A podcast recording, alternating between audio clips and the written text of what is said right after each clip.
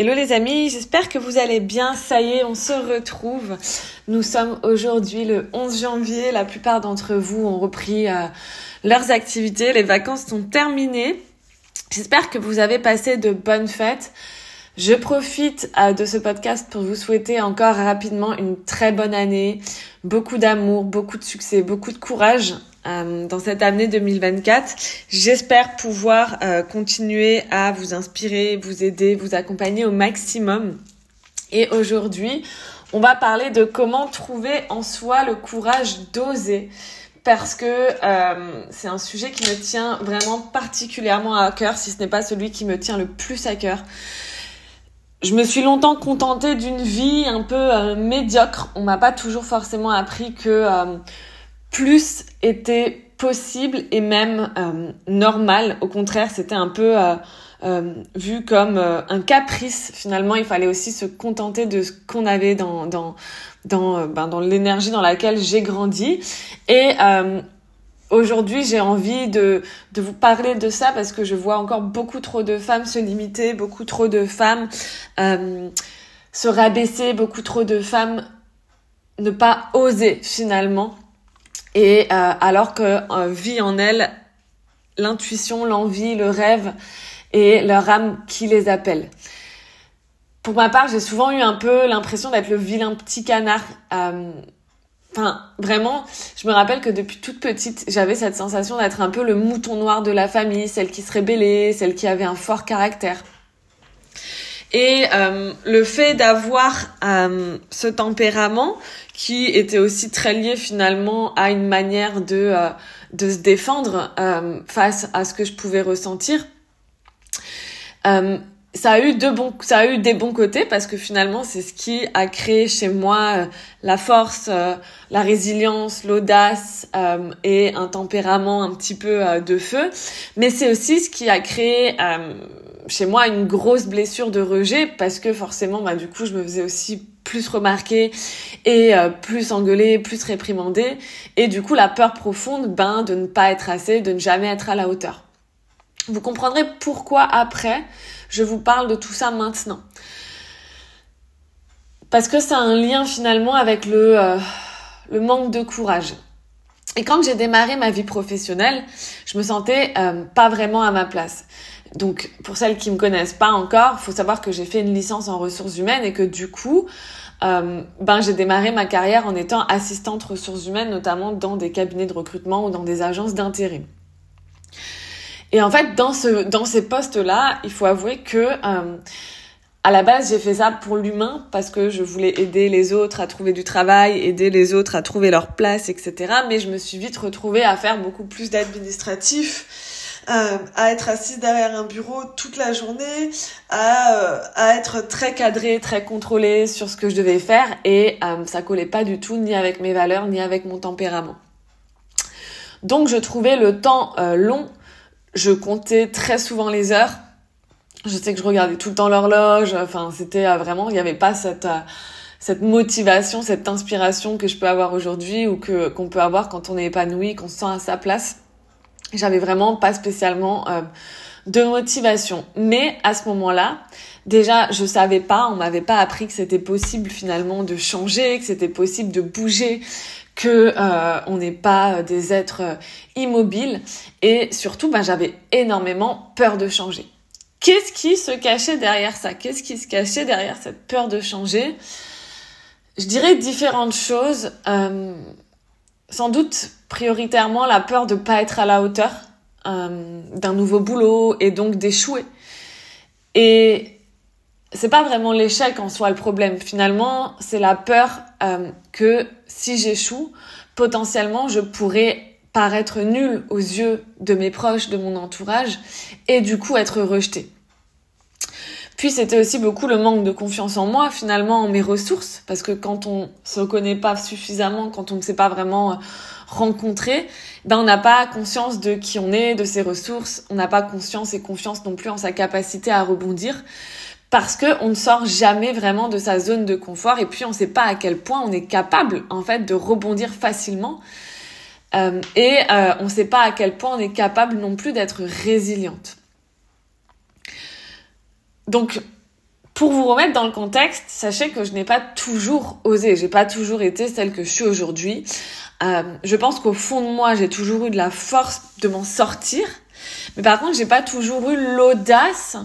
En fait, j'ai toujours eu la force de me de me relever, de m'en sortir. J'avais cette rage en fait, mais j'ai pas toujours eu l'audace et le courage d'oser m'accomplir. Euh... Oui, clairement. J'ai pas toujours été courageuse, mais j'ai eu cette forme de rage de m'en sortir, de vaincre. Peut-être que peut-être qu'elle est liée à mon enfance, mais en tout cas, elle a été mal utilisée à l'époque parce qu'elle ressortait principalement sous forme de colère et d'impulsivité. Et finalement, il y a différentes choses qui m'ont permis de reprendre mon pouvoir et de trouver en moi le courage d'oser, de trouver beaucoup plus de paix, de légèreté, de fluidité, de sérénité, d'être beaucoup plus connecté au flot de la vie et d'être beaucoup plus en confiance. La première, finalement, des choses, c'est euh, quand j'ai appris à différencier mes actions, mes comportements et ma valeur. Prenez l'exemple d'un enfant. Euh, J'aime bien prendre cet exemple, je l'ai utilisé d'ailleurs récemment en coaching. Prenez l'exemple d'un enfant qui veut apprendre à faire un gâteau. C'est pas parce que euh, la première fois qu'il tente euh, qu'il tente de suivre euh, la recette que qu'on lui donne et qu'il rajoute je sais pas trop de sucre ou trop d'huile, vous m'excuserez mais je suis pas une bonne cuisinière donc je vais peut-être donner des mauvais exemples, mais qui, qui rajoute trop de sucre ou trop d'huile et que le gâteau est foireux. Donc dans ces dans ces actions, dans ces comportements, oui, il y a eu une forme d'échec. Mais en termes de valeur, ça ne remet absolument pas en valeur euh, euh, ça, ne, remet absolument pas en question la valeur de l'enfant. Et jamais, en fait, euh, enfin en tout cas je l'espère, vous diriez de cet enfant que c'est un, mauvais enfant, que qu'il n'est pas à la hauteur, qu'il est nul, que c'est une mauvaise personne, euh, qu'il n'est pas digne de votre amour parce qu'il n'a pas réussi euh, à faire un gâteau.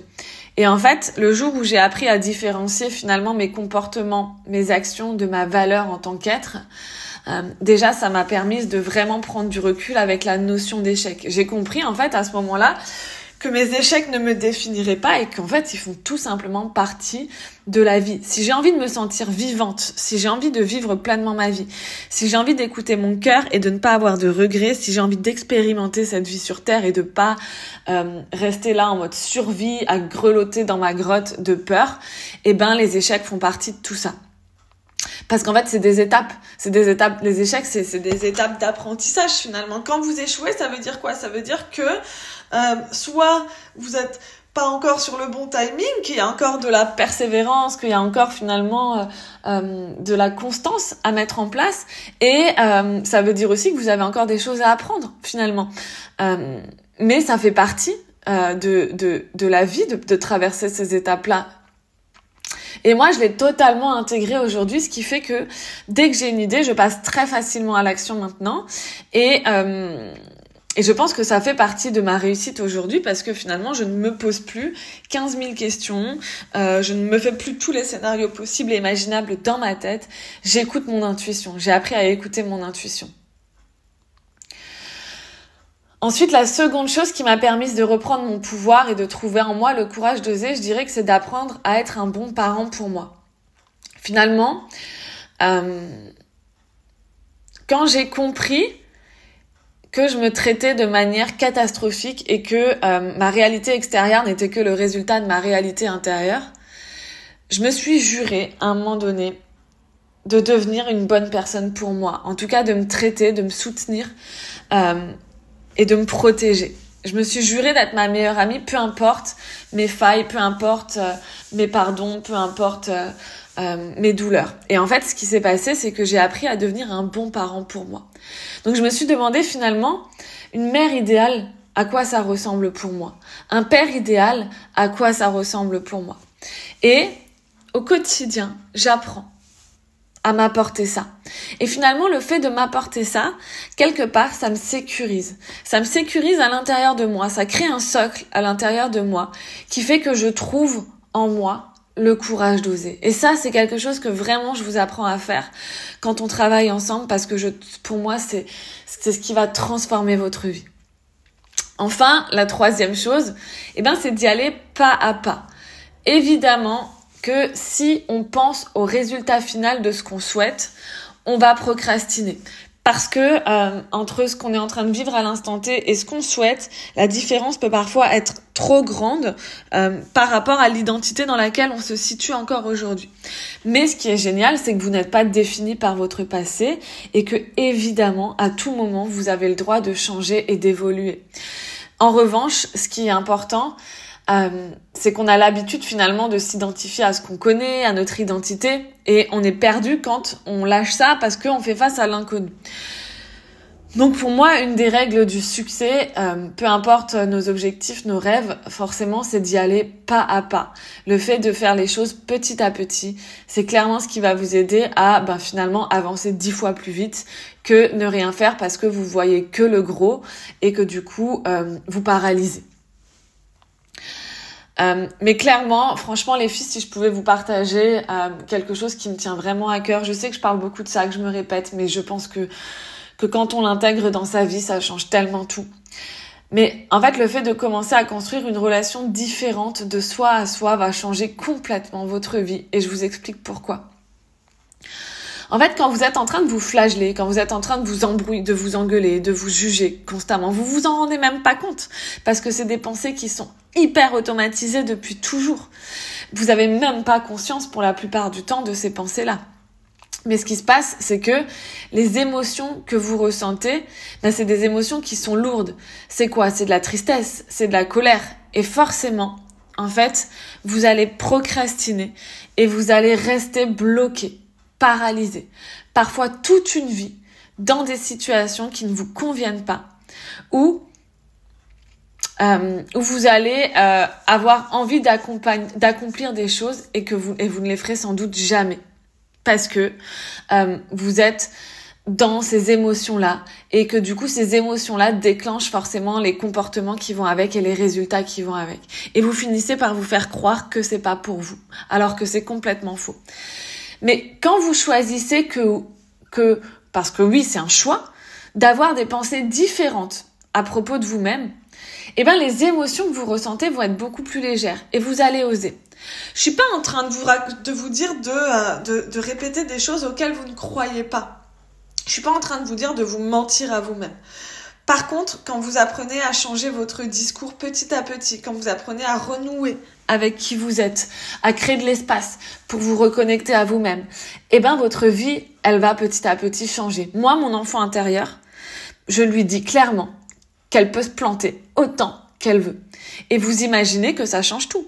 Parce que si vous lui dites, ma petite, si tu te plantes, je vais te frapper, eh ben clairement, la petite, elle va pas faire grand chose. Moi, ma petite fille intérieure, je lui dis, tu sais quoi, plante-toi autant que tu veux, je serai toujours là. Et du coup, forcément, il y a, beaucoup plus de courage, il y a beaucoup plus d'audace, parce qu'elle sait qu'elle a un socle, en fait. Et quand on apprend à être son propre socle, on se libère de beaucoup, beaucoup de nos peurs. Parce que euh, la plupart du temps, derrière ces peurs se cache au final la peur profonde de ne pas être aimé.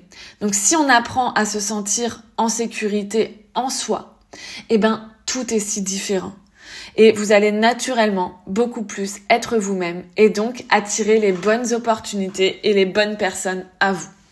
Et c'est ce qu'on fait ensemble dans l'académie. Donc si vous avez envie euh, de vous offrir cette vie-là, n'hésitez pas à venir euh, me parler sur Instagram, sur le compte Alicia K Coaching. Je vous embrasse.